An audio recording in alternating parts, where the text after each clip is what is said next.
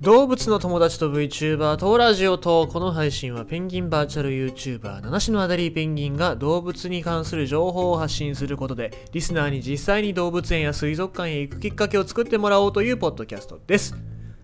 はい。この間長崎ペンギン水族館8種類になっちゃったよって話をしましたけど元に戻りましたね。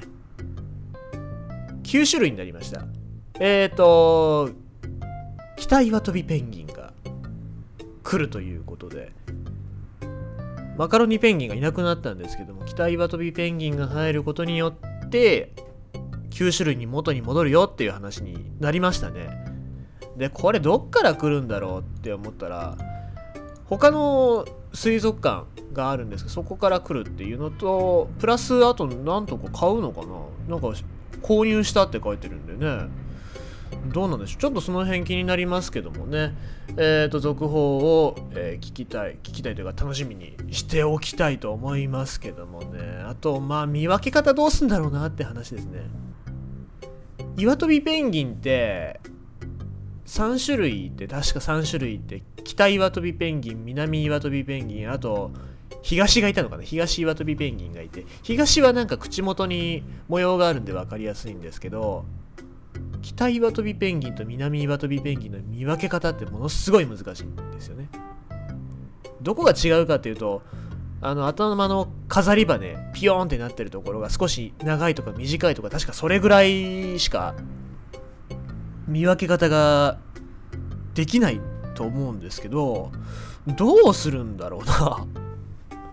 ちょっとその辺の見分け方の展示の仕方だったりとか分け方だったりっていうのもおそらく長崎ペンギン水族館のことなんで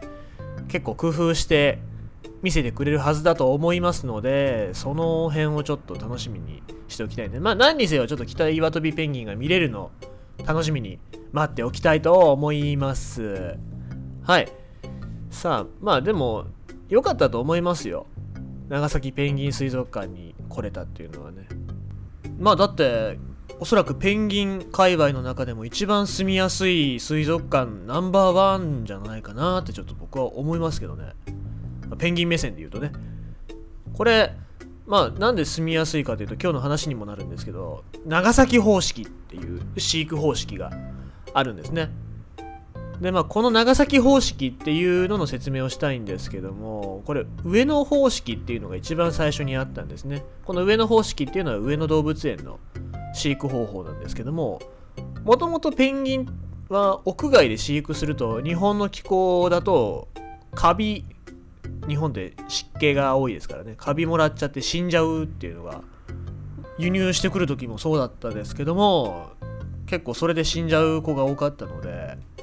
なので基本的には屋内飼育っていうのでその中で菌が発生しないようにものすごい体制整えて飼育するっていうのがペンギンの飼育方法だったんですけどもただこれだと運動不足になっちゃうんですよね、まあ、ペンギンってかなり歩きますからね。餌取りに行くとかも時とかも海岸からずっと海まで歩いていってたりとかしますからまあ飼育下になると運動不足になっちゃうということなのでこれを改善しようとしたのが上野動物園で、まあ、夏とか秋とかはまあ若干まだ暑かったり湿気が残ってますけど冬はいいだろうってことでペンギンを冬の期間だけ屋外で飼育するっていう方式を取ったんですね上野が。でまあこれが実際効果てきめんで冬の間外で飼育することによってキングペンギンが卵を産んだってことでまあ、ただちょっと放卵はしなかったんですね。温めたりはしなかったんですけどもあやっぱこっちの方式の方がいいんじゃないっていうことが広まっていったんですね上野から。でまあ冬の期間は外で飼育して春先になると元に戻ってもらうんですけどね、えー、まあ寒い時期だけっていうことですけど。で長崎もこれに習いまして寒い期間中朝朝ですよ。朝室内の展示場から屋外の展示場に歩いて行ってもらおうと。飼育員さんがこうわーって運ぶんじゃなくて毎回毎回毎日朝になったら屋内展示場から屋外展示場に歩いていってもらおうっていうことでやったんですね。で夕方になるとは屋内の展示場に歩いて帰ってもらおうっていうそういうあれですね。まあこれがペンギンの行進っていうことになって今各地の動物園とか水族館でやってますよね。旭山動物園とかのあのペンギンの行進ジェンツーペンギンとかキングペンギンが歩いてるあの行進も一番最初っていうのは長崎ペンギン水族館。これがそれの先駆けになっていったわけなんですね。で最初の方は飼育員さんが先導してってであの後ろの方からもう一人飼育員さんが来て追い立てるようにしてっていうのをやってたんですけどもだんだんね慣れてくるともう自主的にペンギンたちは歩き始めたんですね。これがまあ野生の姿ですよね。フォークランド諸島とかに行くとキングペンギン野生のやつらいますけども野生の中でもリーダーが先導してって海に入っていってっていう形をとりますので、まあ、この姿が見れるようになったっていうのはまあそのペンギンたちにとってもいいですしあとやっぱりお客さんが喜びますその自然の姿を見てるっていうことではなくてそのペンギンたちが行進していく自分たちの目の前を通っていくっていう様子が見れるっていうのでお客さんたちも大喜びでもう拍手喝采でっていうことで人気者になったわけですね。キングペンギンたちが、えー、まあ今になってはちょっと当たり前の形になってますけどもまあ当時は画期的だったんですよね。目の前にペンギンたちが歩いてきてくれるっていうのは。うん。すごいですよね。これ一石二鳥ですからね。素晴らしい。でちょっとこぼれ話として当時の長崎水族館、まあ、屋外、まあ、今ではペンギン水族館なんでペンギン専用ですけど昔水族館だったんで外のプールはアザラシのプールしかなかったらしいんですねだから行った先でアザラシにどいてもらうわけにはいかないので仕方がないのでもうそのままアザラシと同居してもらうっていうね そういうそういう飼育が見られたらしいですねだから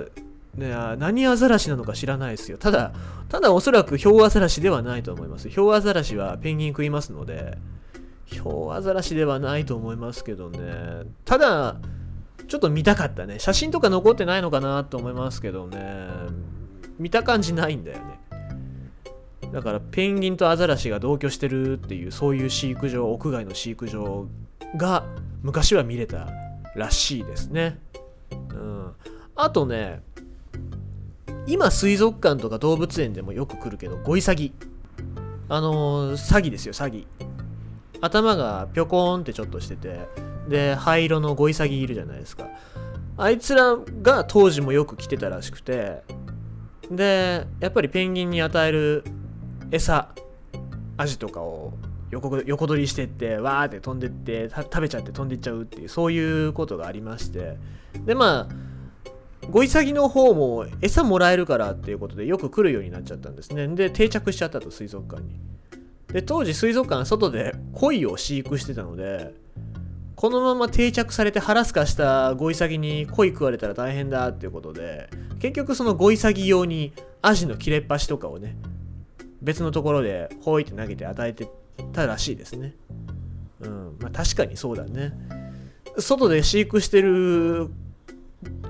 魚とか食われたら大変ですからね。うん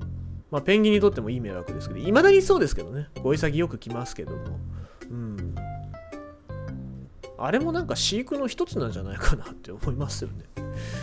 なんか細長いペンギンがいるなって思ってじーっと見てたらよく、あ、ゴイサギだっていうのがね、ありますけども。はい。まあそんな感じで当時の水族館事情、えー、長崎方式のお話でしたけどもね。ペンギンの行進が見れるのも長崎水族館、長崎ペンギン水族館のおかげなわけですね。はい。感謝しましょう。えー、あと、今日、獣フレンズ3アプリの、スマホアプリのゲームにジェンツーペンギンが出たので、この後ガチャを回していきます。